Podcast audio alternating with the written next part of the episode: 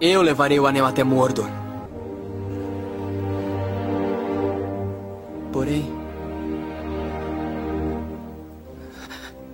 Não conheço o caminho. Eu ajudarei com esse fardo, Frodo Bolseiro. Enquanto tiver que carregá-lo. Se com minha vida ou minha morte eu puder protegê-lo, eu o farei. Minha espada é sua. E o meu arco é seu. E meu machado. Você carrega o destino de todos nós. Se esta é a vontade deste conselho, Gondor participará. Oh! O Sr. Frodo não vai a lugar nenhum sem mim. É verdade, é quase impossível separá-los, mesmo quando ele é chamado para uma reunião secreta e você não é. Nós também vamos! Terão que nos mandar para casa amarrados num saco para nos impedir. Enfim, precisam de pessoas inteligentes para essa tal de missão. Busca. Coisa. Nove membros. Que seja. Vocês serão a Sociedade do Anel. certo. E para onde nós vamos?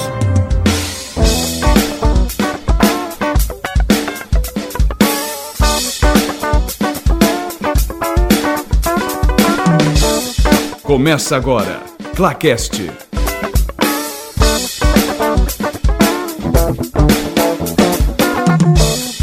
Sim, cinéfilos e cinéfilas, estamos começando mais um Claquete aqui no canal Claquete para falar de tudo que envolve o universo dos filmes e séries de TV. E hoje, finalmente, falaremos com um pouco mais de profundidade de uma das melhores coisas que eu já presenciei no cinema. Senhor dos Anéis. Meu nome é Pedro Amaro, sou roteirista, editor-chefe do site.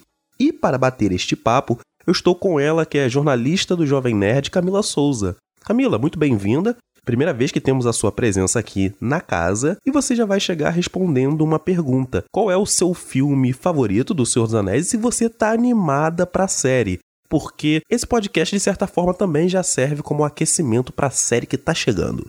Oi, galera. Olá, ouvintes. Muito prazer estar aqui com vocês. Adorei o convite. Gosto muito de falar de Senhor dos Anéis. O meu filme favorito da trilogia é O Patinho Feio, que é As Duas Torres. E depois falamos mais sobre isso, mas eu gosto mais de Duas Torres, incrivelmente. E tô muito animada pra série, embora com medinhos. E a gente fala disso depois também. Eu estou muito animado pra série. Cara, eu, eu sou muito vulnerável a essas coisas. Se botar qualquer coisa lá, Senhor dos Anéis, Star Wars, ih, eu já começo a correr igual aquele cachorrinho do pica-pau fica correndo de um lado pro outro. Eu sou bem assim. E o meu filme favorito, é difícil de escolher, né? Um filme favorito dos Anéis, pelo menos eu, porque eu enxergo os filmes com uma forma completa, mas eu ficaria com a Sociedade do Anel, porque foi uma das minhas maiores experiências no cinema. E para compor essa mesa, Vitor Vaz, do canal Vitor Vaz. Vitor, fico muito feliz, cara, de ter você aqui. É, foi, era mais fácil trazer o Neymar do que trazer você. Então, muito bem-vindo, meu querido. Mesma pergunta para você. Olha, eu queria começar falando que absurdo isso. é, é um prazer inenarrável contar com vocês aqui. Eu acho que o papo vai ser incrível. Eu também tenho uma dificuldade imensa de dizer qual é o meu favorito, porque eu encaro como se fosse uma série de TV, né? São episódios que compõem uma obra como um todo. Mas se eu tivesse o Retorno do Rei. Boa, boa. Conclusão de uma obra, né? E tá animado pra, pra série de televisão também? Ou não? Tá animado, mas com medo, como a Camila? Eu tô exatamente que nem a Camila. Eu tô super esperançoso, mas ao mesmo tempo tem motivos para ficar meio. Hum, será? Vamos conversar também sobre isso no episódio. E por último, mas não menos importante, Eric Carvalho, da Toca do Rio de Janeiro, que além disso também é historiador e é pesquisador da obra do Tolkien. Ou seja, se a gente falar alguma merda hoje, já tem alguém para corrigir. Eric, bem-vindo e a mesma perguntinha para você. Qual o seu filme favorito da trilogia e se você tá muito animado para a série? Uh, Michael Varnen, todos aqui, fãs de Tolkien. Vamos falar de Tolkien, né?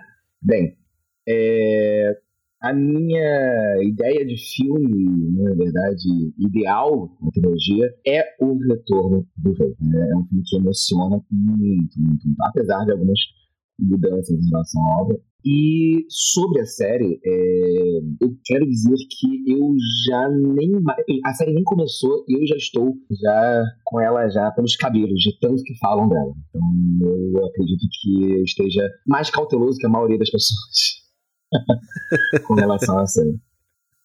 Bacana, bacana. Magovania, seja bem-vindo em élfico, confere, Eric? Exatamente, exatamente. Ah, legal, legal. Legal. Eu conheço algumas palavras em élfico, mas fique tranquilo, não falaremos em élfico neste episódio, né? O nível de nerdice tem limite aqui também. Lembrando da importância de você dar review pra gente, seu agregador de podcast. No Spotify você pode dar estrelinhas pra gente, isso vale muito. Então, se você gosta do nosso conteúdo, quer ver a gente crescendo, passa lá no seu agregador e dê estrelinhas, tá?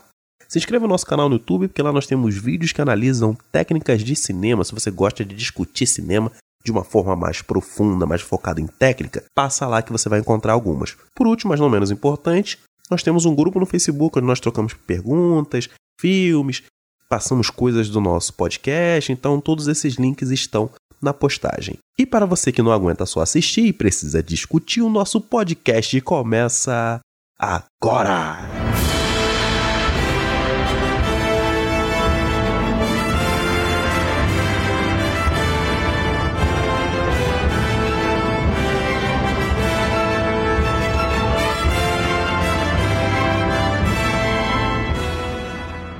Só lembrando a você, ouvinte, a gente não vai, não é uma pesquisa, não é um podcast profundo sobre o Tolkien em si. É claro que quando a gente fala Senhor dos Anéis, nós vamos falar do Tolkien, da mesma forma quando nós gravamos o episódio sobre Agatha Christie, tá? Mas a gente não vai falar da vida do Tolkien, quem era o autor, até porque se você quiser saber mais, você vai no Google, você vai encontrar fácil. Aqui a gente quer fazer uma discussão um pouquinho mais diferente do que se encontra por aí. Vamos começar falando um pouco do que vocês lembram, sentiam como estava o cinema na época, né? Se existiam grandes sagas e obviamente existiam grandes sagas, né? O cinema sempre produziu grandes filmes. Só que eu tinha a sensação que ainda faltava uma coisa diferente. E no decorrer do episódio eu vou explicar eu vou explicar melhor. Vitor, eu sei que você também produz muito conteúdo de cinema também, você fala bastante de cinema. E eu não sei se você concorda comigo. A gente estava saindo de um ano maravilhoso que é muito revisitado, muito falado, que é 1999, né? É um ano marcante, é um ano que é sempre repetido de grandes filmes e alguns só vão chegar em 2000. Ou seja, em 2001 a gente sofria um pouco dessa, dessa onda que foi um grande ano para o cinema. Então você tinha essa sensação também que a gente estava saindo de uma grande época, claro que não na época, porque você, assim como, como eu também, a gente era muito jovem, né? Mas hoje, olhando para trás, a gente vê um pouco disso, né?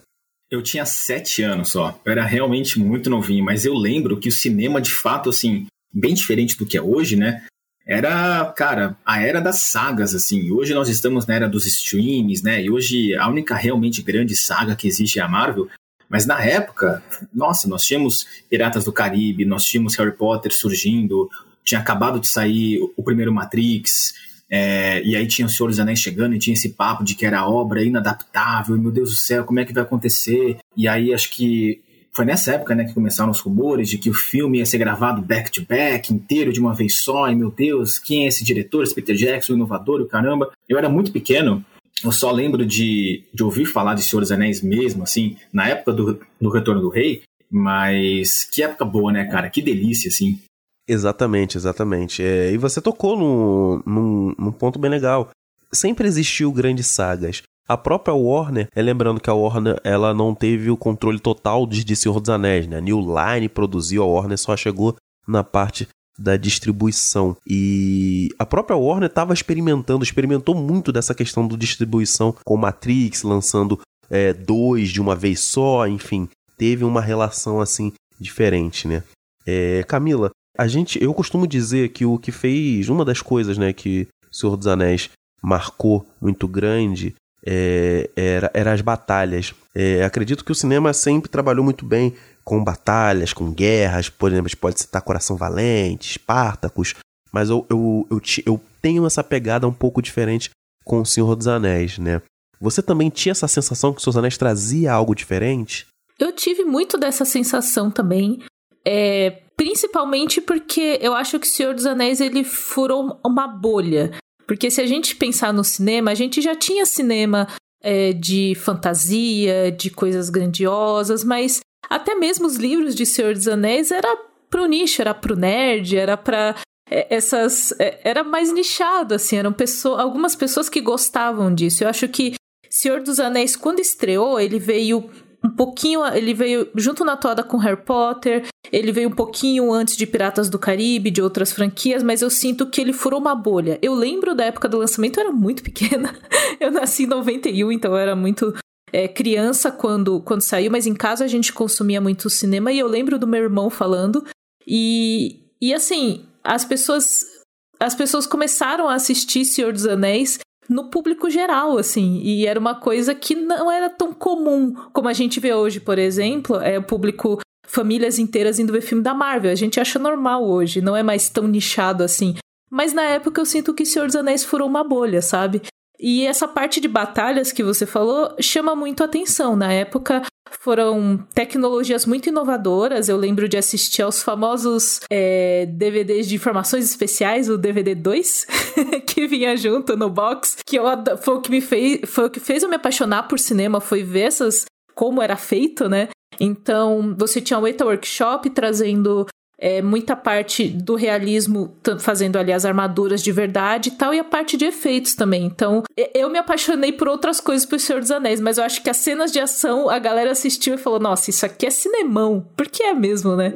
E é interessante notar que, assim, o cenário de filmes de fantasia antes do Senhor dos Anéis era um cenário ou completamente infantil, ou não era levado a sério. E aparece o Senhor dos Anéis com essa estética, né? Com, com estilo de direção, a fotografia, é, o figurino, a trilha sonora, de um jeito que as pessoas começaram a levar a sério. Então era um filme em que ao mesmo tempo que nós tínhamos nós tínhamos magos, anãos, elfos, é, magias e não sei o quê, mas ao mesmo tempo era fantasia e era um filme sério, sabe? É um filme que, que a premiação levou a sério. Então, é, isso tudo que a Camila falou, efeitos visuais, é, as cenas de luta, o que a Ueta fez com o filme, a direção do Peter Jackson, Puta, é assim, é tudo extraordinário. Sim, e por que eu falo dessa questão das batalhas? Porque eu vejo muita gente falando que, ah, Senhor dos Anéis é, não existia nada de batalha como o Senhor dos Anéis. E calma, vamos, vamos lá. Existiu Espartacus em 1960, tá? Que consegue fazer um balé visual absurdo com as formações dos exércitos. Você tem Lawrence da Arábia em 1962, que é um, que é um filme incrível e que também consegue criar dimensões dentro do plano de uma forma que impacta o espectador. Até mesmo o Run de 1985 do Kurosawa tem planos absurdos que conseguem é, revelar é, aquela dimensão absurda que os castelos possuem. Algo muito semelhante que o Peter Jackson fez. E olha lá, vou, fa vou falar algo, algo polêmico as batalhas do, de Peter Jackson ainda são melhores do que todas essas. Por que eu digo isso? Porque ele conseguiu unir todas tudo que esses filmes tinham, tinham de bom, né? Por exemplo, a ambientação que Coração Valente trazia, a questão da formação dos exércitos que você via em Espartacus, enfim, uma série de elementos. Então, acho que o Senhor dos Anéis ele traz muita coisa interessante que, enfim, nós vamos falar com mais com mais habilidade no decorrer do podcast. E você tem o melhor filme de história medieval já feito, que é Monty Python, Busca do Cálice Sagrado.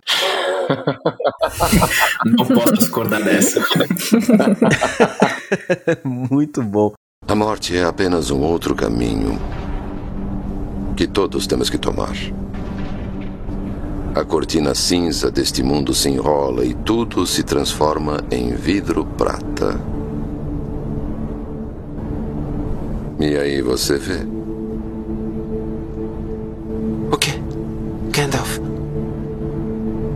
Vê o quê? Praias brancas. E o além. Os campos verdes, longínquos sob um belo amanhecer. Hum. Bom, não é tão ruim. Não. Não é. E como vocês conheceram Tolkien, né? Falando por mim, conhecer os livros foi pelos filmes, né? Então, se isso aconteceu, acho que uma das coisas que o filme pode ser elogiado é por cumprir esse papel de apresentar um, um, um nome tão importante como o do professor. Eu queria saber de você, Eric, como foi? Foi pelos filmes? Foi pelos filmes ou você já conhecia pelo livro? Eu já tinha, na verdade, lido os livros antes dos filmes, né? Então eu conheci Tolkien ali por volta de 98, 99. Eu era um nerd que jogava RPG nessa época, né? Não que eu não seja um nerd ainda hoje. que joga RPG. Mas naquela época eu jogava RPG e a galera aqui, né, na época no meu bairro, né, me apresentou um jogo chamado MERP, que é o Middle Earth Roleplay, né? E era um jogo de RPG baseado na obra do Tolkien. É um jogo bem antigo e tal. E quando eu joguei aquele jogo de RPG, eu achei aquilo fantástico. E a pessoa falou: olha, você quer se aprofundar mais nisso, tem que ler os livros, né? E lá fui eu ler os livros, né? E tudo mais. Quando eu tava lendo já as duas torres na época, eu fiquei sabendo que sairia, né? O filme no, no ano seguinte primeiro filme do Senhor dos Anéis. E aquilo me deixou mega empolgado, é claro. Então eu conheci os livros antes, né? Por conta dos jogos de RPG, quando eu era garoto, quando era moleque, né? Afinal, eu sou velho, mas não tão velho assim. E isso me causou um impacto muito grande. Eu sempre costumo dizer que a experiência do filme do Senhor dos Anéis foi complementar a minha experiência de leitura do Senhor dos Anéis, porque estava muito fresca na minha cabeça ainda. E a minha adolescência toda foi levada, né? Pelas obras do Tolkien nas diferentes mídias, tanto na, na literatura em si, como no, nos filmes. Mas isso causa um estranhamento para mim, né? Porque eu imaginava os personagens de forma muito diferente, né? Então tem umas questões aí em cima disso. Com você, Camila, foi do mesmo jeito? Você conheceu o primeiro filme, livro? Eu conheci primeiro os filmes, assim, como eu falei, eu, eu, nasci em 91, então eu tava ali por volta de uns 10 anos, 9 anos. E eu conheci primeiro os filmes, eu lembro claramente que a primeira menção de Senhor dos Anéis na minha vida foi um spot de TV no SBT, que eu estava brincando e eu vi, tipo, só o Frodo, assim, na cena clássica em que ele, que ele cai e o anel cai no dedo, assim, o spotzinho de Sociedade do Anel. E eu lembro que eu olhei e falei, nossa, mas que nome bobo, Senhor dos Anéis. Quem vai ficar querendo ter um monte de anel? Não fazia sentido, na mente da criança não fazia sentido. Sorte a minha que eu tenho um irmão mais velho, meu irmão Fábio, ele é 10 anos mais velho do que eu, então eu era uma criança, ele tinha uns 20 e poucos. E ele trouxe o DVD de Senhor dos Anéis pra casa de Sociedade do Anel pra gente assistir na época que saiu em home video. E eu me apaixonei pelo Condado. Eu dormi várias partes quando eu vi a primeira vez, porque, lembrando, eu era uma criança e era 10 da noite e eu tinha muito sono. Mas eu me apaixonei pelos hobbits, eu me apaixonei pelo condado.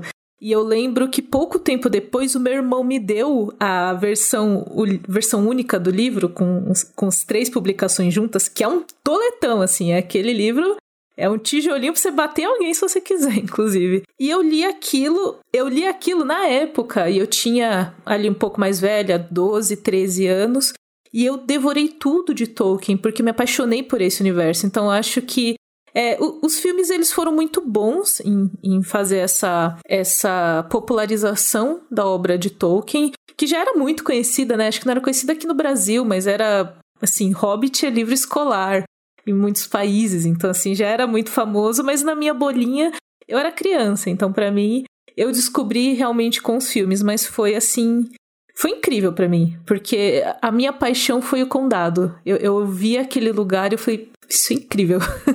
Que é legal, porque a paixão do Tolkien também era o condado, né? É, você falou da, da sua bolha. Minha bolha também não tinha é, contato com o Senhor dos Anéis. A gente foi tendo. Fui tendo depois com outras amizades que eu fiz. Mas, cara, Senhor dos Anéis foi, foi, foi bizarro a, a, essa experiência que eu tive, porque aí eu comecei a ler um pouco mais os livros do Tolkien. Não sou um especialista, um, um estudante dele, mas eu tenho um respeito enorme pela experiência que eu acabei tendo dentro do cinema. Vitor, vou fazer uma pergunta diferente para você, tá? É, seria Senhor dos Anéis a maior fantasia que o cinema já produziu? Vírgula. Considero Star Wars fantasia, tá? Não considero ficção científica. Não, mas eu consideraria fantasia também.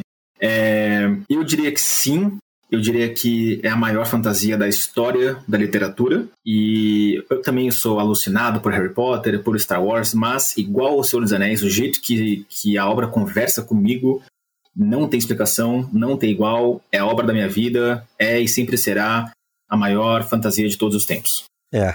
é e quem discordar, não, assim, e quem discordar que vai conversar com os 17 Oscars, né, do, do filme. Então, assim... Eu lembro até hoje do. Foi, eu, acho que foi o Samuel Jackson, não lembro em qual Oscar de qual dos filmes.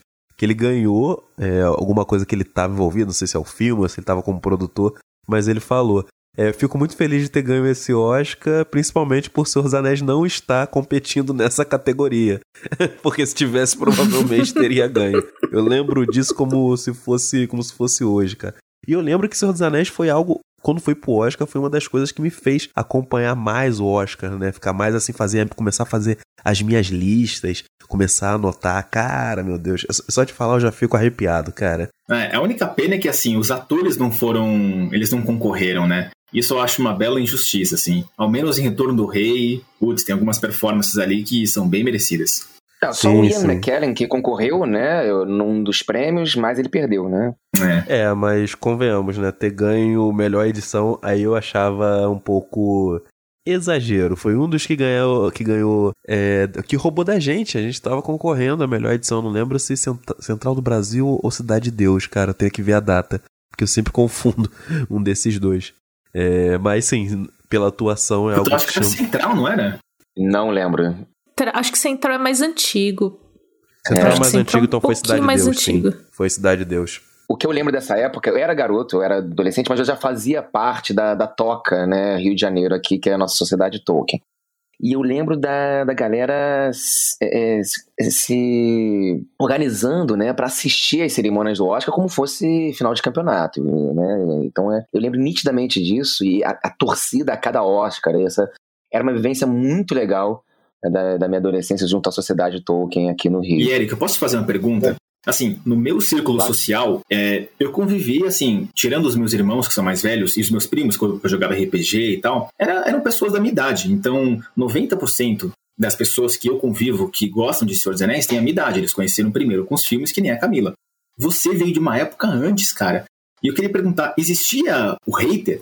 Assim, a galera que ia pro cinema já não querendo gostar, ah, porque isso aqui é diferente, ah, porque o Gimli é muito mais engraçado, ah, porque X aconteceu, ah, porque não sei o que. Existia isso? É um, é um fenômeno moderno isso aí. Eric, vou acrescentar o que o Vitor perguntou. É, além desse hater, existia o hater que já criticava algo que não tinha visto ainda? Meu Deus. é, eu ouso dizer que sim, já existia, existia muito, cara. Não era pouco, não. É, eu, eu era adolescente, então eu tava muito empolgado. Eu tava muito no hype dos filmes quando saiu o primeiro trailer, né, na época. Eu lembro que eu vi o primeiro trailer, eu tinha ido assistir o Harry Potter, o primeiro Harry Potter. Foi quando eu vi o trailer do Senhor dos Anéis. Né? E... Olha que combo, hein?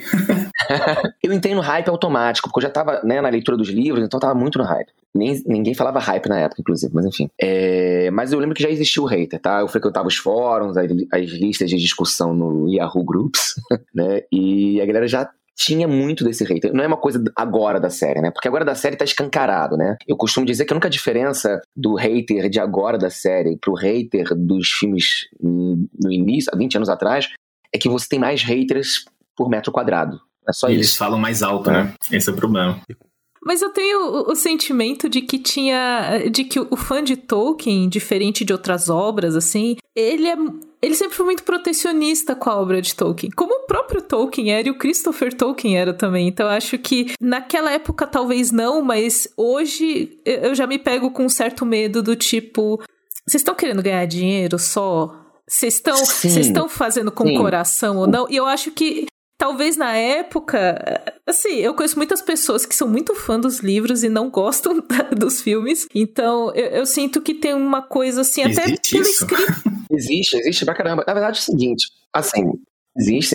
Na época do que saíram os primeiros teasers e tudo mais, se você dá uma olhada e uma pesquisada, você vai ver que os acadêmicos de Tolkien né, é, na época torceram o nariz. Eles ficaram muito naquela de ver para crer. Ah, deixa eu ver para crer e tal, para ver se é legal. O Christopher Tolkien, ele testou os filmes. E né? morreu odiando, né? Morreu odiando. Pra quem não sabe, o Christopher Tolkien é o filho do Tolkien e o protetor do legado literário do Tolkien, né? Se nós temos grande parte dos livros editados do Tolkien pós-morte do Tolkien. Ele é ajudou, né, manter né? a imagem dele viva, né, muito dos livros. Ele tem uma importância muito grande, né? Sim, na verdade o Silmarillion, por exemplo, só foi publicado pelo filho dele, o Christopher Tolkien, né? Ele publicou mais 12 volumes de História da Terra-média, que são os textos perdidos do pai, né? Então, assim, o Christopher Tolkien, ele contribuiu muito para o que nós sabemos hoje das diferentes versões do professor. Mas ele detestou. E a tendência na época era torcer o nariz. Mas isso por conta dos acadêmicos, do pessoal mais purista, que tinham exatamente isso que você falou. Ah, será que não é um caça-níqueis? É porque o Tolkien ele tinha um horror a produções caça-níqueis, né? caça-níqueis, né? Ele, por exemplo, detestava a Disney. Uma das coisas que o Tolkien deixou bem claro aos, nos seus últimos anos de vida é que se tem alguma coisa que ele não queria que fosse que sua obra é, fosse adaptada pela existe Disney. um documento disso, não existe? Tem, tem. A Tolkien State leva isso bem em consideração. Tanto é que quando eles começaram a vender os direitos para a série e tudo mais, um dos pontos era não podemos vender para Disney. Não, e até hoje tem que, tem que esse documento tem que continuar com validade. Não pode, o Disney não pode pegar isso não. Pode pegar isso não. Tá? Mas Eric, isso, isso que você falou, né? Eu sabia um pouco dessa história e é bom a gente lembrar que isso sempre existiu com o cinema. Até hoje tem gente que reclama das adaptações de Shakespeare, tá? E, e o que eu falo, reclamar, reclamar por reclamar, para mim nunca é o problema. Eu acho que a questão é como se faz isso, como se manifesta e até que ponto chega. Com certeza. Claro, existiam as críticas acadêmicas na época, assim, ah, vamos ver para crer, eu acho que aí é querendo é, ganhar dinheiro em cima da obra, tá. Essas críticas eu até entendo. Né? Mas existiam críticas também muito ruins também, que nem hoje temos. Né? Então tinha gente, por exemplo, não, tinha gente, por exemplo, que quando apareceu, né, que o Gandalf seria feito pelo Ian McKellen, as pessoas começaram a destilar preconceitos, porque o Ian McKellen sempre foi abertamente homossexual e militante. Então muitas pessoas começaram a é, distribuir homofobia na época, porque o Gandalf não era, não podia ser gay ou coisas assim. Quando anunciaram um papel maior para a Liv Tyler como Arwen, é, que para quem não sabe, no livro é, é aquela, aquele resgate do Frodo até Valfenda é feito pelo Glorfindel, que é um outro elfo. É, muitas pessoas torceram o nariz, começaram, a não, como pode, é uma, tá querendo dar protagonismo para a mulher, isso é errado, coisa assim. Então, esse tipo de crítica, que hoje é ridícula, né, nós podemos associar ao ridículo, porque o Ian McKellen fez um incrível trabalho como Gandalf. A Arya fez o melhor papel da vida dela. Na verdade, o único papel bom da vida dela, né? e Armagedon, pô. Mas... A, a, Liv Tyler, né? A, a, a, extensão do papel da Arryn foi maravilhoso, porque deu mais química pro casal Aragorn e Arryn que no filme não teria tanto tempo assim, né? Então, eu acho que foi maravilhoso. Mas já existiam essas críticas na época. Isso que eu quero pontuar, porque não é uma coisa agora que as pessoas começam a achar de que, ah, não, porque o personagem tal é de outra etnia, ou porque é mulher, protagonismo, coisa assim. Já existia essa, essa preocupação, na verdade. Mas sabe o que é mais bizarro, Eric? É porque, assim, é, as críticas virem dos acadêmicos, eu até entendo, porque assim, assim os filmes não foram necessariamente feitos para eles, né? O filme é pra galera. A questão é que hoje a galera é, que tá julgando assim a série dos Anéis de Poder e tal, é a mesma galera que, ah, não, porque isso aqui, tipo, eles, é, eles querem elevar os filmes do Tolkien como se fosse canon, né? como se fosse, assim, a obra máxima. E se você separar do que fez o Tolkien, é, quer dizer, do que fez o Peter Jackson, meu Deus, é um equívoco, meu Deus, não pode acontecer isso e tal. É uma inversão de coisas assim que, que eu realmente não consigo entender. Os fãs puristas que antes eram os acadêmicos, hoje eles são fãs dos filmes do Peter Jackson e não nos entendem errado. Exatamente. Nós quatro aqui somos fanáticos pelos filmes do Peter Jackson, imagino eu. Mas, cara, assim, o que é canon de verdade é os livros do Tolkien. Vitor, não acho que essa galera são puristas. Eu acho que essa é uma outra galera que traz outros tipos de influências políticas e sociais. Concordo. E por isso que acho que eles reclamam, sabe? Que Exato. eles importam porque os argumentos são os mesmos de fóruns americanos e impressionante só sai dos americanos e vem para cá. Eu digo no sentido de, tipo, sai um trailer, certo? E Sim. aí tem a pessoa que fala, não, porque isso aqui tá diferente, porque tem muita mudança. Tá, mas os filmes do Peter Jackson são cheios, lotados de Sim. mudanças. E, e, algumas gravíssimas, tipo a do Faramir. É uma mudança que é gravíssima. Eu, particularmente, não me incomodo, não me incomodo, eu entendo que é uma adaptação, entendo que aquilo funciona em termos de dramaticidade, mas assim, o cara que reclama de mudança, ele não leu Tolkien, ele viu os filmes do Peter Jackson e acabou. Agora o Faramir me incomoda bastante. Bem, já que vocês estão doidos para entrar para entrar no filme, vamos entrar um pouquinho no filme?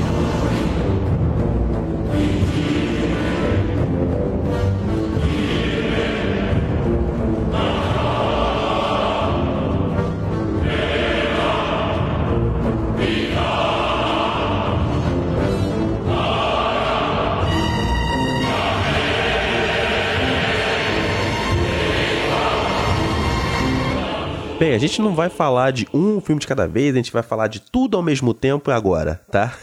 Porque, tá vendo? Quando a gente começa a falar de Seus Anéis e vai subindo fogo, e a gente vai ficando e vai falando um por cima do outro e tal. É, enfim, é, vamos falar de, dessa questão das mudanças, mas eu também queria falar sobre a questão de cinema, porque é, a Camila comentou, né, que essa galera é, existe um, um fandom de Senhor dos Anéis que é muito puristas, o Eric evidenciou algumas coisas, só que eu já leio, já convivo, já estudo com críticos de cinema há muito tempo.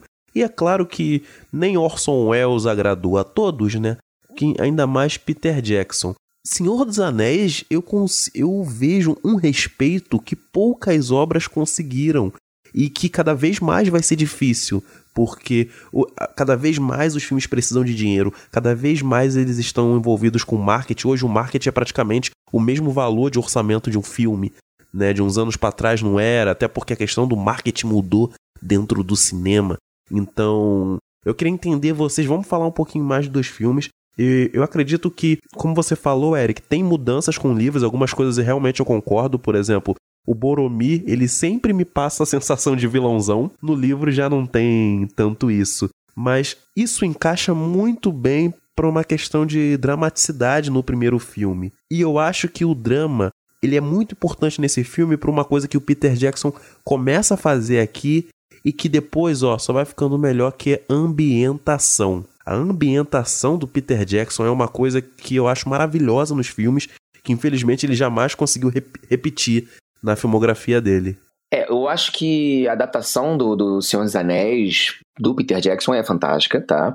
Apesar, obviamente, que eu sempre falo. Se você. Ah, por que é diferente dos livros? Amigo, vai ler os livros. Os livros não vão deixar de existir porque você sentou né, para assistir os filmes. É, mas tem umas coisas que me incomodam, assim, né? Porque, por exemplo, para dramaticidade, eu entendo que o Boromir tenha que ser esse personagem um pouco mais chapado. E você lê o livro, ele é um personagem muito interessante pela riqueza de detalhes deles, né? Então, assim, é... aqui na Toca a gente tem até uma amiga nossa, a Vitória, que a gente chama ela de Boromeia de Gondor até, porque ela é grande defensora do... Ela é grande defensora do Boromir.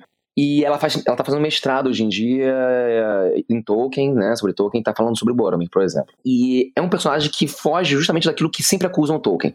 A galera gosta de acusar sempre, ah, porque é muito preto e branco, bom e mal. E não é verdade. Se você lê os livros, você vê que existem vários personagens completamente acinzentados. Tá? O Boromir é um, desses. Né? Então, eu acho que eh, eu entendo por que fizeram o que fizeram no filme. Tá? Funciona na linguagem do filme, não sou de cinema, tá? Mas eu entendo. Mas no livro você tem uma outra pegada. Né? Então, Boromir é um personagem com várias tonalidades de cinza ali. É, o próprio Smeagol, né, Gollum também. O Faramir, que eu sempre reclamo, que eu não gostei, né, ele poderia ter sido diferente. Mas eu entendo que para encaixar no filme das duas torres, ele teve que ter sido colocado de outra forma, né? E eu lembro que teve uma Comic Con atrás que o David Williams foi lá, que é o ator que fez o Faramir, né? E eu tive a oportunidade, por acaso, de conversar com ele bastante tempo foi muita sorte. Eu fui tirar uma foto com ele, a câmera pegou, quebrou e eu fiquei uns 30 minutos com ele lá, sozinho, conversando. E eu lembro que eu perguntei, ah, poxa vida, porque a leitura do Faramir é diferente, né, e tal. E ele me contou que, na verdade, eles gravaram vários takes totalmente diferentes, né, totalmente diferentes. E, inclusive, a visão do Faramir do livro estava presente em muitas dessas leituras que foram totalmente descartadas, não entraram nem nas cenas cortadas do, do filme. Né? Então, acho que existia uma preocupação, talvez, de querer adaptar, mas o próprio Peter Jackson, ao ver a obra que ele estava formando, pensou: olha, não dá para colocar exatamente como um filme, como livro, porque não vai funcionar. Assim, eu acho que, já entrando aqui, eu acho que várias mudanças, a maioria, inclusive, eu acho que são muito benéficas. Eu acho que o Peter Jackson ele conseguiu, junto com as roteiristas, né? Ele conseguiu traduzir. Me corrija se eu estiver errado, Eric, mas é assim, é, eu também li os livros e tal. Eu acho que a, a, trilogia ela carrega sim o espírito de Tolkien. Eu vou discordar aqui do Christopher e tal, mas eu adoro o jeito que, que o Peter Jackson traduziu a Terra-média, a linguagem da Terra-média, desde de batalhas, figurinos, até essas mudanças de personagem e às vezes até de personalidade. Eu acho que, que a grande maioria foi muito benéfica. Sim, eu concordo plenamente contigo. E digo mais, eu digo que a, a, trilogia Senhor dos Anéis realmente pegou isso ao contrário do Hobbit. Né? O Hobbit cometeu uns deslizes justamente nesse ponto, que foi sair um pouco do que o Tolkien colocou no centro das suas preocupações do livro, tá? É, como, por exemplo, o, o romance entre a Anão e Elfa. Aquilo é absurdo. Né? Porque aquilo tira o peso da amizade de Gimli e Legolas no Senhor dos Anéis. Então, esse tipo de coisa atrapalha. Agora, o Senhor dos Anéis ele conseguiu fazer adaptações maravilhosas. O caso, por exemplo, da Arryn, que nós falávamos aqui antes. É, a Arryn, ela no livro, ela fica muito tempo como uma donzela mesmo, lá, penteando o cabelo dela, esperando o Aragorn chegar. Beleza. No filme, isso não funcionaria. Você precisa, né? Você precisa de uma química. Então, vamos botar uma Arryn guerreira aqui que tenha uma interação com, com Aragorn antes e tal, que apresente ela de uma forma a ser uma protagonista aqui do filme. Isso é legal. E ela salvando o Frodo é maravilhoso. Na verdade, você você adaptar uma obra como O Senhor dos Anéis em Hollywood é uma matemática muito difícil, porque você tem que ter, você tem que ser fiel ao seu material original ao mesmo tempo que você tem todas as demandas de Hollywood, de você ter uma obra bem sucedida, para você fazer bilheteria, para você tornar aquilo bem sucedido mesmo, porque não adianta você fazer um filme incrível e ninguém assistir. Então você tem que deixar ele é, é, para furar essa né? bolha que eu falei. Sim, para furar a bolha, para você mostrar do tipo, olha, isso não é complexo ou difícil, isso é uma história muito humana, com sentimentos que você também tem. Então acho que Senhor dos Anéis, na trilogia, o Peter Jackson conseguiu equilibrar essas forças entre a adaptação e tornar aquilo cinematográfico e grandioso, de um jeito que furou a bolha e mostrou para várias pessoas que você pode sim se identificar com um hobbit que mora numa toca e gosta de fazer 7 mil refeições por dia, entendeu? Você vai se identificar com aquela criaturinha que você não fazia a menor ideia. E eu acho que foi isso que ele conseguiu fazer. E foi esse o ponto em que ele errou no Hobbit. Porque no Hobbit acabou que a parte mercadológica e de bilheteria e de precisamos transformar isso aqui numa trilogia, sendo que não tinha tanto material para isso, isso pegou mais. E aí a gente viu esse desbalanceamento. Então você vê que a parte mercadológica do precisamos replicar o sucesso, precisamos fazer isso aqui de novo. Isso fez essa balança não ficar legal de novo, mas ele conseguiu na trilogia o que para mim faz é, o Senhor dos Anéis ser esse, esse evento tão único no cinema, porque é muito difícil você conseguir fazer isso, sabe? Antes de fazer um acréscimo do que você falou, Camila, é só um adendo que vocês falaram do Hobbit, tá? Eu sei que o Hobbit não é um consenso, mas adoro o Hobbit e revejo também tá? É, porque eu, eu, eu, sempre quando começo a falar mal do Hobbit, eu preciso falar, não, eu amo o Hobbit, adoro o Hobbit. Se fizer um filme só eu, de uma cachoeira caindo. Eu acho que tem coisas boas no Hobbit. eu também tenho os meus dois centavos pra coisas... falar. Sim, eu acho que tem coisas muito boas é, na trilogia sim, sim. do Hobbit, mas é uma trilogia que a gente vê que o lado mercadológico e a sombra desse sucesso da trilogia original pesou muito. Não, que sim, foi uma sim. coisa que ele não teve na época, até por essa coisa dele gravar os três juntos, né? É, e isso assolou muito a Warner. Pegou um pouquinho no final de Harry Potter, é, respingou sim, nos filmes verdade. de super-herói, respingou em Animais Fantásticos. Exato. A Warner também era outro estúdio. A Warner antes era um estúdio que apostava em diretores, apostava em visões, né? Sim, Harry cara. Potter é uma franquia diferenciada. Matrix era um filme que ninguém apostaria. É, e O Senhor dos Anéis, então, era a trilogia realmente inadaptável. A Warner, de 2010, de 2013, era um estúdio completamente diferente. É aquilo que a Camila falou. É um estúdio que estava obcecado em retornar à Terra-média, em receber todos os louros que a trilogia tinha recebido, só que dessa vez é, eles não souberam dosar ali o tom, porque eles tentaram pegar algo meio é, do Senhor dos Anéis, a coisa mais séria, ao mesmo tempo eles tentaram fazer algo bem mais divertido. Eu, eu gosto dos filmes, mas assim, muito, mas muito menos que, que O Senhor dos Anéis. Olha, eu tenho duas coisas para falar sobre o Hobbit. O problema do Hobbit eu, particularmente, gosto bastante do primeiro filme do Hobbit. Eu acho que um ponto positivo é a interpretação do Martin Freeman. Ele é um Bilbo fan fantástico. Demais, demais. Tá? Só que tem um problema de tom mesmo do primeiro filme para os outros. E de corte né? Eles entulham algumas coisas ali e fica muito, muito ruim. O terceiro filme é terrível. De elenco também, né? Vamos combinar. Os anões ali não parecem anões, anãos, desculpa, anãos. Eles não parecem anãos, mas nem, nem ferrando. Mas Camila, você tava dizendo do. Você falou do Peter Jackson. É, eu acho que ele simboliza muito essa época. Porque vai ser cada vez mais difícil a gente ver um cara praticamente desconhecido. Tudo bem, ele não era um Zé Ninguém em Hollywood. Muita gente fala isso. Ah, Peter Jackson era um Zé Ninguém. Não, peraí. Ele fez alguns filmes, ele trabalhou com com Michael J. Fox. Tudo bem, Michael J. Fox não estava no auge da carreira, já estava passando por alguns problemas, né? No, no filme Os Espíritos de 96, ele fez um filme com Kate Weasley em 94. Gente, era Kate Weasley em 94, tá? Kate Weasley em 94. Então, ele não era um Zé Ninguém, mas você pegar, dar uma Mas trilogia... ele não era um Spielberg, né? É, exatamente. E, e, ainda mais um dinheiro que Senhor dos Anéis criou, porque ele nunca tinha pego um, um, projeto com tanta grana, filmando tudo de uma vez. Que aí que tá também outro ponto positivo do filme, né? Você pegar já pensar o projeto do começo até o fim. Então, Camila, quando você cita o nome do Peter Jackson, é muito simbólico pro que o Senhor dos Anéis é, ficou. É claro, ele trouxe muita coisa positiva, ele trouxe uma visão totalmente diferente, mas também é, foi uma escolha que talvez hoje é, já, já teria gente reclamando na internet. Tudo bem, na época teve, como o Eric comentou, teve muita versão, só que eu acho que hoje é, a carga de, de reclamações seria muito mais forte. Olha, eu não gostaria de ver o Peter Jackson na nova série, por exemplo. Não, não, tá quieto na dele, deixa ele Aparentemente, lá. Aparentemente nem a Amazon, né? Aparentemente a Amazon também não, né? não, o Peter Jackson falou, é, o Peter Jackson falou assim: "Não, me chamaram para dar uma consultoria de roteiro". Eu falei: "Tudo bem, pode mandar o roteiro para mim". E nunca mais entraram em contato. A Amazon mandou um vamos marcar e nunca aconteceu, foi isso. exatamente, exatamente. Mas assim, o, o Peter Jackson tem uma visão boa, maravilhosa da Terra-média, que deu muito certo, mas assim, não é a única visão da Terra-média. Vamos lembrar, é, estamos falando de adaptações. Não existe esse negócio, ah, o cânone. Pelo amor de Deus, né? Cânone também é, é mega problemático para falar em Tolkien. Tolkien escrevia três, quatro versões da mesma história, diferentes. Né? É que a galera parece não ler os livros. Na verdade, parece não. Elas não leram os livros.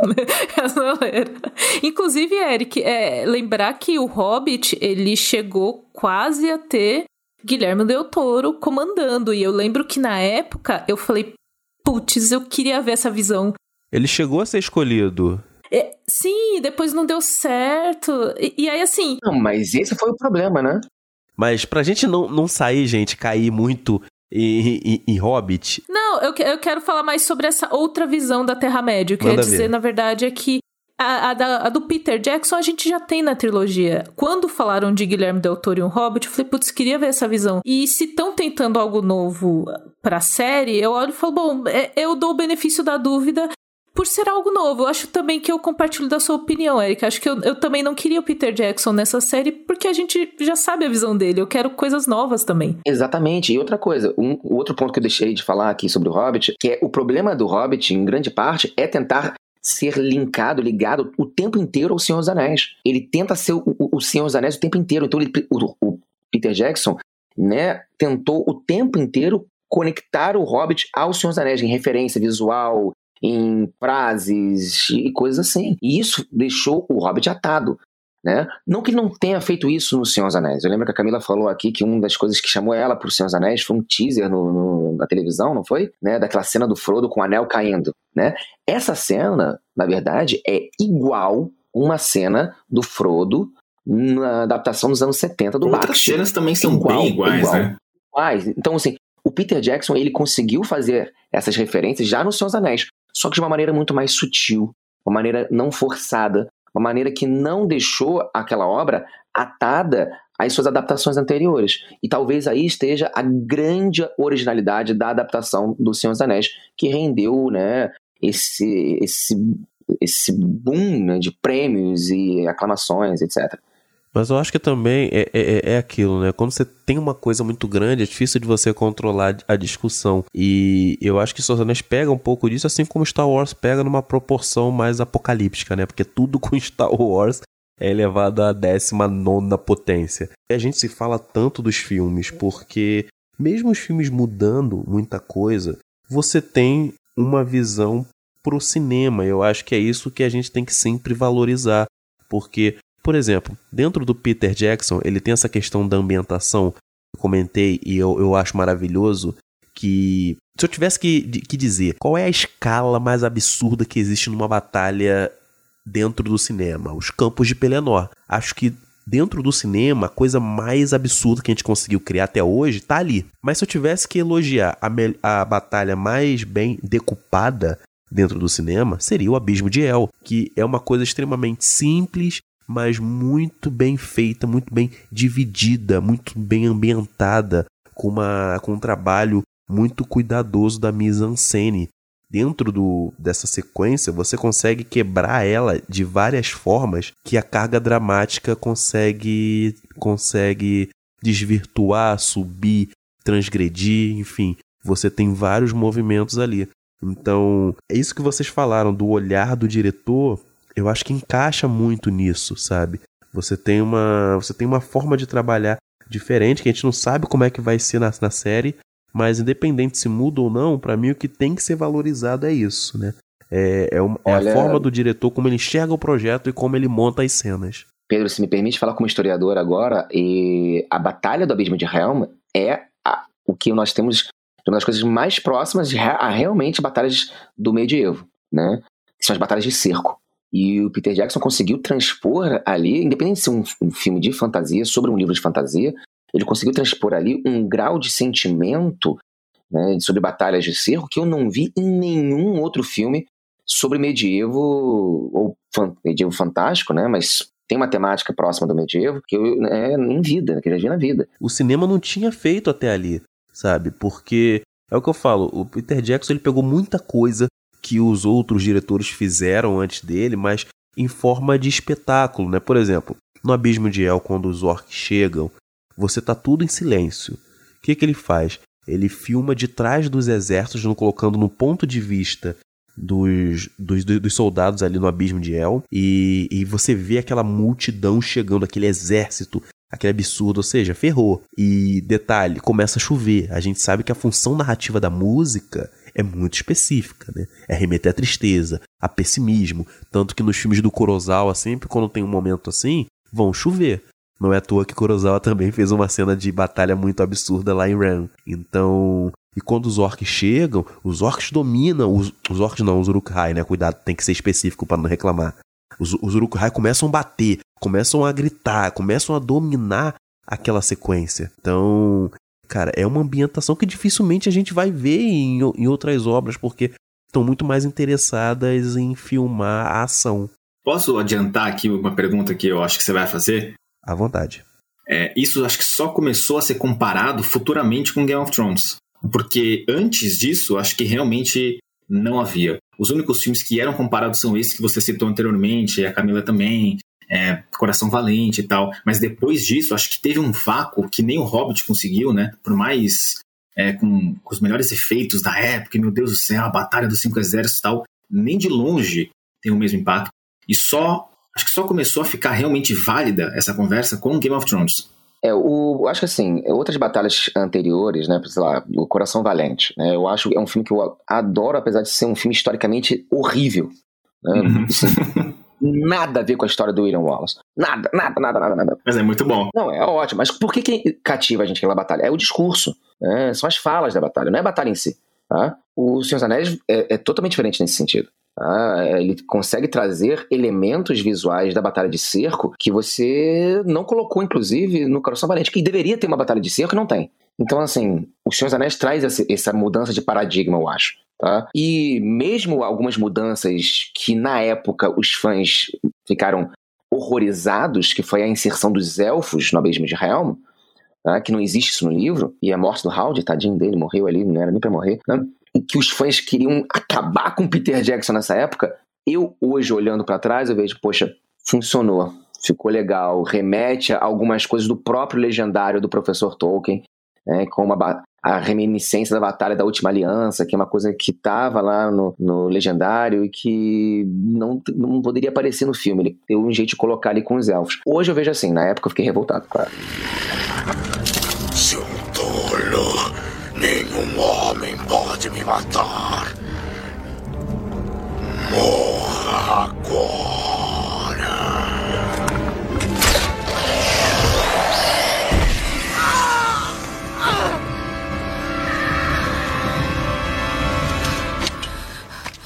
Não sou um homem. E pra gente já ir encerrando o podcast, vamos falar, né? Já comentamos coisas da série, mas vamos também comentar nossas expectativas, o que, que a gente tá sentindo. Enfim, vamos tentar também não ficar uma hora nisso. Mas eu sei que a gente quer desabafar muita coisa. Eu, por exemplo, quero desabafar. É... Camila, você falou que tá com medinho da série, né? É... De onde vem o seu medo? Como isso se manifesta? O medo é talvez da Amazon, não sei. Enfim.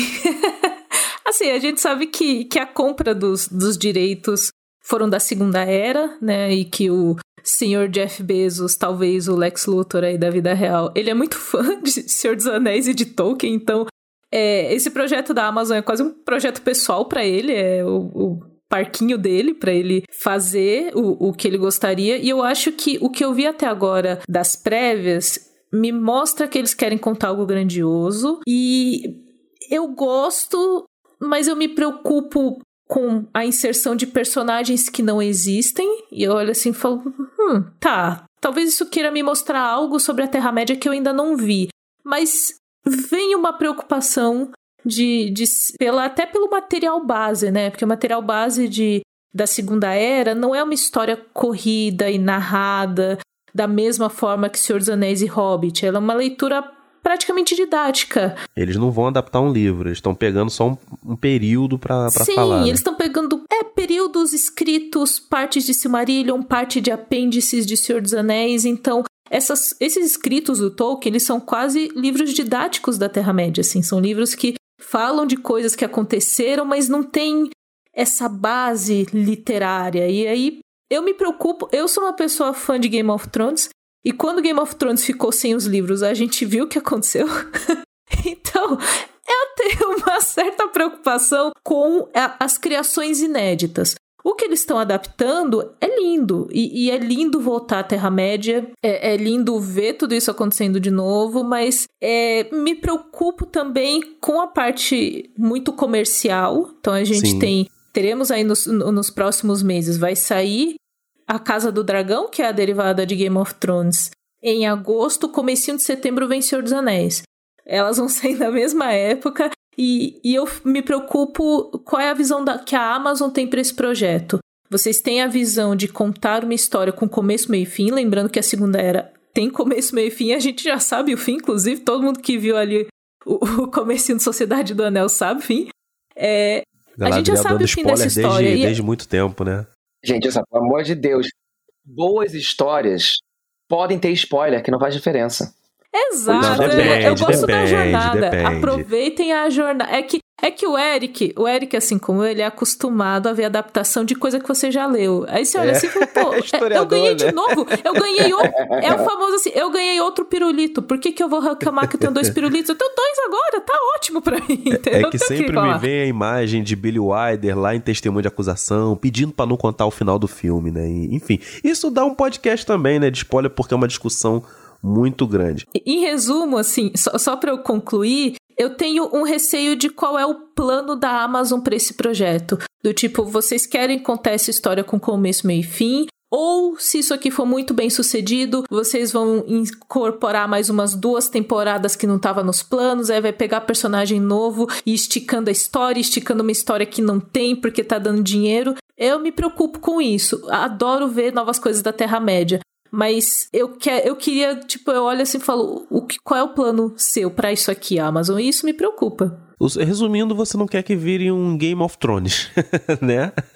Pelo que eu entendi. Ah, não, é. né? Já tem Game of Thrones pra virar Game of Thrones. É. A gente já vai ter, entendeu, gente? O, o, erro tá aí pra ser cometido. Não vamos errar aqui, não, por é. favor. Não, isso é uma crítica que eu acho super pertinente, porque se você parar pra pensar, os quem, quem, quem tá escrevendo a série não são nomes de muito peso, de muito de muita experiência, e é claro que isso não quer, isso não é isso não vai definir se é bom ou ruim.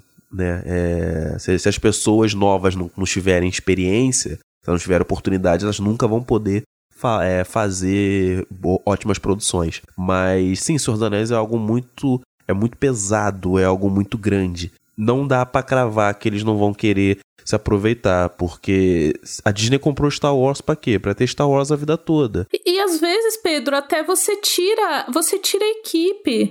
A, a Amazon é dona dos direitos. Se os roteiristas, os showrunners falarem, olha, gente, acho que a história termina aqui, a Amazon vai lá e contrata outra galera e fala: não, Sim. continua daqui que eu quero mais. Sim. Então você fala assim: bom, é isso, né? Mas assim, claro que no caso do Senhor dos Anéis, você tem a Tolkien State que só permite que vá ao ar algo aprovado por ela, que é a família Tolkien. Disso eu não sabia. Eles não podem produzir nada sem aprovação da família, é isso? Sem aprovação. Exatamente. Nada é produzido, nem capa de livro é feita sem A aprovação Tolkien da State Tolkien é muito chata, cara. Graças a Deus eles são chatos, por favor. Não, eu concordo. A Tolkien State deu aval pra série. É, é, Eric, então responde uma pergunta. Se eu chegar pra você e falar então que estão destruindo Tolkien, eu tenho que brigar primeiro com a Tolkien State, né? Que foi ela que liberou, né? Exatamente. Mas esse é o ponto. E complementando o o que a, o que a Camila falou, é, os direitos de adaptação que a Amazon tem é, são muito limitados mesmo. Não só porque a segunda era é limitada, ela é cheia de buracos, propositalmente cheia de buracos, feito pelo Tolkien, mas também porque eles têm apenas o direito dos apêndices do Senhor dos Anéis e não do Silmarillion. A Tolkien State deu uma cortada aí. Então, o que eles terão para adaptar é muito pouco mesmo. Muito Eu, pouco eu mesmo. tinha lido, Eric, eh, me corrija se eu estiver errado, que eles, eles, eles tinham essa permissão de criar coisas novas, né? Tanto que a gente tem uns personagens novos. Eu acho que talvez seja um pouco aí que mora a minha preocupação, porque eles têm o, o recorte, tanto que terceira era não podem mexer, primeira era podem citar e referenciar algumas coisas, mas também não pode. Mas eles têm uma brecha, a brecha contratual é você pode criar coisas novas aqui. E aí, aí é que vem o, o medo. Ex- Exatamente. Aí eu lembro quando saiu esse acordo, gente, eu, eu sei traduzindo do inglês, é uma coisa assim bizarra, mas eu acho que até mesmo a Tolkien State, assim, eu, eu sinto que houve uma mudança de postura depois da partida do, do Christopher Tolkien também, assim. Não que virou, tipo, vamos deixar tudo acontecer, mas eu sinto que ele ainda tinha uma rédea ainda maior do que tem hoje, sabe, Eric? Sim, exatamente, concordo contigo. É, Vitor, é, você assim como a Camila, né, também tem uma pegada assim muito pelo audiovisual, né, não que o Eric não tenha, mas por ser algo que você também toca no canal, né? E eu queria saber como é que você tá com a série também, como tá a sua animação, sua ansiedade, tá com medo pelo... Acho que você, eu não lembro, acho que você falou co- como a Camila, né, que também tá com um pouco de medo, confere? Então, eu acho assim, é, em algumas coisas eu sou, eu sou bem frio. Canon, se é que existe, né, tal coisa como o Eric falou, são só os livros. Então, ah, não, porque a série tá destruindo. Então, não assista. Os livros não vão deixar de existir. Se você quer ler o original, aquilo que o criador inventou e que ele escreveu, você vai ler. Aquilo é só mais uma adaptação. Tal qual o filme russo, tal qual os filmes do Peter Jackson, tal qual o filme animado, lá de 78. É só mais uma adaptação. Eu, assim, eu concordo com a Camila, eu acho que planejamento é uma coisa meio assustadora, mas eu até fico meio satisfeito porque eles já disseram numa entrevista há pouco tempo atrás que eles já sabem qual vai ser a última cena da série, que eles já têm ali os cinco anos já planejados, eles já estão gravando a segunda temporada. Isso me anima. Isso me anima justamente para não ser um novo Game of Thrones. É, eu acho que visualmente tem um shot ou outro ali que tá meio estranho, mas é um trailer, então tem coisas que estão ainda na pré-produção, digamos assim, né? Não agora, mas enfim. É, eu tenho esperanças de que a série vai ser boa. É, em termos de adaptação, eu já espero coisas diferentes, né? Mas só de pensar que a gente pode ver o Sauron de verdade, forjando os anéis, a última temporada culminando ali na guerra da, da última aliança e tal. Putz, cara, isso me deixa tão, tão, tão animado. Meu Deus do céu. É, Eu concordo muito com você, Vitor, porque é, é tão, é tão pouco, co- é tão pouca coisa de Senhor dos Anéis, sabe? É, e Senhor dos Anéis, cara, Senhor dos Anéis era pra ser, era pra ser maior que Harry Potter, com todo respeito quem tá ouvindo aí e gosta de Harry Uhum. Potter, cara, mas Senhor dos Anéis era pra ter muito mais coisa do que do que do que tem Harry Potter, sabe? E, e, claro, existem é, outras coisas, não é, uma, não é uma coisa tão simples assim, mas já dando a minha versão, eu sobrevivi a Jorge Lucas. Eu sobrevivi aos filmes do aos filmes do Batman do Joel Schumacher, enfim, a muitas coisas. Eu dediquei 10 anos da minha vida a Game of Thrones, sabe? Eu dediquei 10 anos pra acabar do jeito que acabou. E como a Camila falou também em algum momento, o percurso foi bom. Então, tudo que a série tá mostrando até agora eu tô adorando. Não teve nada que mudasse a essência do Tolkien ou nada que justificasse um alarde que algumas pessoas estão fazendo nas redes sociais. Eu quero que você que fica compartilhando fake news vá pra casa do caralho, sabe? E minha paciência já acabou, porque não dá mais. Eu não tenho mais saúde mental para ficar é, capturando adolescente dando chilique na internet, ou esse pessoal de mais de 40 anos que ainda mora com os pais, ficando compartilhando notícia falsa, tem que ficar desmentindo, tem que ficar trazendo a história do cinema para comprovar certos pontos. E claro, se for ruim, a gente vai criticar como a gente sempre fez com todas as Exatamente. obras. Mas mesmo assim, eu ainda prefiro ver algo ruim feito para poder ver, para poder tirar algo de bom, para poder mostrar para as outras pessoas, discutir, do que ficar até hoje imaginando, esperando coisas saírem. Enfim. Posso só fazer um último comentário antes do Eric? E ele pode me corrigir aqui se eu estiver falando merda? Você pode tudo. Eu acho muito curioso que, assim, é até onde eu sei, os maiores estudiosos de Tolkien é, não definem se existem elfos de pele negra, por exemplo, e tal. Eu já vi gente dizendo que sim, gente dizendo que não. Depois o Eric pode falar melhor.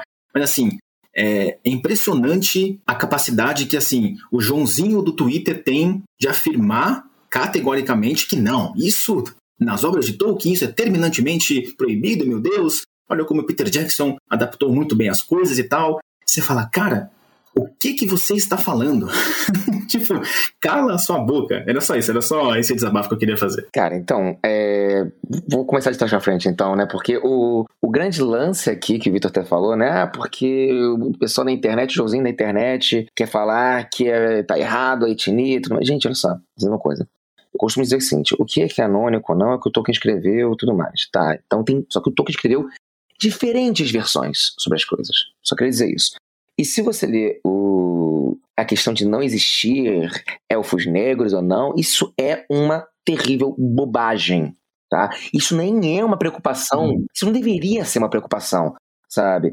Porque, é, evidentemente, não deveria ser. Porque, no- por exemplo, no último texto agora publicado, que é o Natureza da Terra-média, né, Tolkien deixa bem claro que os elfos eram mais variados etnicamente que os humanos, por exemplo. Então, como ele rara, o problema todo é como ele raramente descrevia a aparência física dos personagens, a galera começou a imaginar que todos eles eram brancos. Por quê? Hum, né? Esse é o questionamento. Tá? As pessoas começam a imaginar isso. Que pessoas? Por que imaginam? Porque o Tolkien mesmo descrevia. As pessoas falam, ah, mas o Tolkien descrevia as árvores, exato. Ele descrevia muito bem as árvores, os campos, a natureza, mas não a etnia. Aquilo importava para ele, né? Isso é muito interessante na obra do Tolkien. O que ele se importa, ele descreve muito bem. O que ele não se importa tanto, ele, ele deixa pra lá. A maior parte dos personagens são descritos como fulano era muito altivo, fulano era muito honrado, fulano era muito assertivo. Essas são as descrições que ele dá dos personagens na maior parte do tempo. Raros são os personagens que ele descreve a aparência física. Por exemplo, Galadriel. Ele descreve muito bem a aparência física dela. Mas não são todos. Então você não tem como dizer isso ou aquilo. Se você pega os textos onde ele fala sobre a questão da natureza, da Terra-média, como eu falei, você vê que há uma possibilidade enorme de variação étnica dos elfos, mais ainda do que dos humanos. Tá? Então, é uma bobagem. O problema todo é que outro argumento tosco com relação a essa questão da etnia dos elfos, ou de qualquer outro grupo na representação das adaptações agora da Amazon, é que dizer que ah, se a Terra-média era uma representação da Europa medieval no mundo primário, não existiriam negros. Isso é outra grande bobagem. Tá? E eu falo isso como historiador. Isso mostra um total desconhecimento do que é a Idade Média Europeia, que local onde existiam negros. Você tem inúmeras representações de santos negros, de pessoas né, preeminentes naquela sociedade que eram negras. Então, assim, é... e outra coisa também, Tolkien tinha uma inspiração naquilo ali. Né? E das inspirações de textos medievais que o Tolkien tem, muitos deles falam de pessoas negras nessa Idade Média Europeia. Falta, na verdade, estudo sobre a própria Idade Média Europeia. As pessoas imaginam uma Idade Média totalmente branca, Exato. que não é verdade. E projetam isso numa fantasia. Uma fantasia que o Tolkien nunca se preocupou em adaptar. Então, isso é Me corrija se eu estiver errado, ele nunca disse que a orelha dos elfos eram pon- pontudas, correto? Exatamente. Inclusive, ele diz que os elfos e humanos, né, nos, nos seus primeiros anos, eram indistinguíveis um do outro. né? Você não tinha como saber. Sim, mas Era agora quem? elfo negro não pode, né? Entendi. É, como eu falei, o que ocorre é que grande parte desses leitores puristas, entre aspas, não sei, né, porque não são leitores, pressupõe que todos os personagens são brancos, porque eles querem ler o mundo como branco. O próprio professor Tolkien não se importava tanto com isso. A maior parte da sua preocupação era justamente é, se sua obra fosse alegórica ou não. Que ele não gostava de alegoria. Era essa a preocupação do Tolkien. E, aí, aí eu já entro na minha preocupação com relação à minha cautela com relação a essa adaptação. Não é essa bobajada de ah, porque elfo negro não é negro, mas isso não me preocupa de forma nenhuma. Se tiver elfo negro, ótimo, muito bom, sabe? O que me preocupa é, primeiro ponto, compressão temporal. Eles vão ter que comprimir séculos e séculos e séculos para que os personagens elfos e humanos batam né, nas suas narrativas. Isso me preocupa como eles vão fazer isso, por exemplo. Me preocupa, por exemplo, se a proposta essencial, a mensagem do legendário vai estar lá. Coisa que o Peter Jackson fez muito bem na trilogia original do Senhor dos Anéis e muito mal no Hobbit, sabe? Isso me preocupa nessa adaptação da, dos Anéis de Poder. Se essa questão né, vai estar lá. O meu centro de preocupação mesmo é se a preocupação metafísica do Tolkien está, estará nessa adaptação. Não a questão étnica, étnica, que não era uma preocupação do, do professor, sabe? Então, assim. E outra coisa, essa galera tá reclamando de personagens que são inventados até, que nem existem no, no, nos livros. É uma grande bobagem. A minha preocupação é, é justamente compressão temporal e se a mensagem metafísica do legendário estará na proposta dos roteiristas nessas cinco temporadas aí. Legal, Eric. É isso, sabe? A gente pode conversar, a gente não precisa amar tudo que sai. A gente pode ter medo, né? Mas, cara, com bom senso. Camila falou que tá com medo. Adora, adora, é fã também, mas colocou seus pontos e são totalmente é, justos, né? Como você também. Eu já sou um pouco mais desprendido, então tô de braços abertos, só só esperando, só vem, só vem. O Vitor acho que tá um pouco igual a mim também. Então, é isso, né? A Mas gente acho tem... que falta isso, gente. Eu acho que falta. Desculpa te cortar, Pedro. Eu acho que falta ter um espaço como esse, sabe? Mesmo que a gente não goste, mesmo que tenha que criticar, um espaço onde você consiga debater, onde você consiga escutar um outro ponto e, porra, não gostei disso aqui, eu gostei disso aqui, vamos conversar e tal. Mas não, hoje a pessoa se blinda no Twitter e xinga mesmo, e é preconceituosa mesmo, e dane-se o resto, e vai para não gostar. Eu nunca entendi isso. Você está pagando o streaming, você vai assistir algo que você já sabe que não vai gostar. Você é burro, cara. Tipo, não faz nenhum sentido para mim. Ah, é, ah, cara, é, é o que eu falo, Legolas matou pouco. Legolas matou pouco. Enfim. É, e outra coisa, as pessoas não falam de. ah, Tem, tem vários problemas de adaptação, por exemplo, se você for olhar estritamente os livros. Ah, o Aragorn tem barba. A gente sabe que ele não teria barba. E ninguém fala disso. Até hoje eu leio o, o livro e eu imagino o cabelo do Legolas, Legolas escuro, porque não tem descrição da cor do cabelo do Legolas. E eu li o livro antes, então eu realmente imagino dessa forma. Quando eu vi o filme ele é louro, eu, epa, peraí, que estranho. Tem Gente, o papo tá muito disso. bom, a gente poderia ficar horas e horas aqui, mas já passamos até da hora que eu, que eu, que eu queria. O Flamengo tá jogando agora. Então, vamos encerrar o podcast. Primeiro com você, Eric. Finalização, jabá, o espaço é teu. Muito obrigado pela sua presença, tá? Fica à vontade para passar alguma coisa sua, o espaço é teu. Olha, Pedro, eu que agradeço a oportunidade de vir aqui falar sobre Tolkien, adaptação de Tolkien, é uma coisa que eu faço com o maior prazer há muito tempo, né? E acredito que todos nós aqui da Sociedade Tolkien é, façamos também com esse enorme prazer. Então, agradeço muito a oportunidade mesmo, de coração, é, e digo, faço convite a todos que queiram falar, debater sobre Tolkien, seja os livros de uma forma mais acadêmica ou apenas né, as adaptações para jogos de RPG, videogame ou filmes. Né? Se você é fã das representações de Tolkien, venha participar aqui da nossa sociedade Tolkien, né, da Toca Rio de Janeiro, a Toca RJ. Nós temos perfil no Twitter, no Instagram, WhatsApp, em tudo quanto é canto. Né? Venha participar dos nossos encontros. Nós estamos há mais de 20 anos né, fazendo encontros e pretendemos ficar muitas e muitas eras aí. Todos são convidados, é só falar amigo e entrar na nossa toca. Eric, muito obrigado. É, vamos bater um papo depois. Acho que vale a pena, de repente, retomar um projeto que eu tô querendo. De repente, a gente conversa melhor, tá? Obrigado pela sua presença, querido. Foi uma honra, de verdade, tá? Camila, muito obrigado pela sua presença também. Você é muito sincera, muito habilidosa. Gostei muito. É a primeira vez que a gente tem contato, né? A gente teve. Antes teve, tivemos um contato muito superficial. A Talarico, que te recomendou, ela já gravou aqui, é uma queridona nossa. Finalização, Jabá, o espaço é teu. Eu agradeço demais o convite. Eu adoro fazer podcasts. Eu sou um pouco boca aberta e meio boba, então eu falo coisas aleatórias. Mas quem me ouve por aí já tá acostumado que eu sou bem assim mesmo. É, me sigam nas redes sociais. Em todas as redes eu sou Cakes Souza. E eu produzo conteúdo também lá no Jovem Nerd, no Nerd Bunker. É, textos, vou fazer essa cobertura aí de Senhor dos Anéis, os Anéis de Poder, que todos os deuses me protejam. Mas eu agradeço demais o convite, gosto muito de falar de Senhor dos Anéis. E é isso, me chamem sempre que tiver algum tema legal aí, pode me chamar. Pode ter certeza que você vai retornar, Camila. Foi um prazer enorme. Vitor, meu camarada, cara, é, podcast é algo engraçado. Tem pessoas que a gente sabe que vai vir, vai gerar uma energia enorme. Então te perturbei durante esses meses todos porque eu sabia que você é uma pessoa do bem, uma pessoa com uma energia maravilhosa. Então, finalização, jabá, o espaço é teu. Eu agradeço muito pelo contato, foi incrível esse bate-papo. Por mim, a gente ficaria mais umas três horas conversando. Adorei conhecer vocês, Camilo, Eric, você, Pedro, sensacional, um rosto maravilhoso. Se puderem me seguir ali no YouTube, o canal Vitor Vaz, sem ser, eu falo sobre pequenas coisas com grandes significados, um pouco de comportamento, um pouco de, de psicologia, de filosofia. Enfim, algumas pessoas gostam. então seria legal se vocês conhecessem meu trabalho. E é isso, vamos com esperança, porque é a única coisa que sobra. E é isso aí. Agradeço o convite. Que isso, meu querido. É um prazerzaço. O canal do Vitor é maravilhoso. O Vitor tem uma habilidade enorme de falar de temas sensíveis.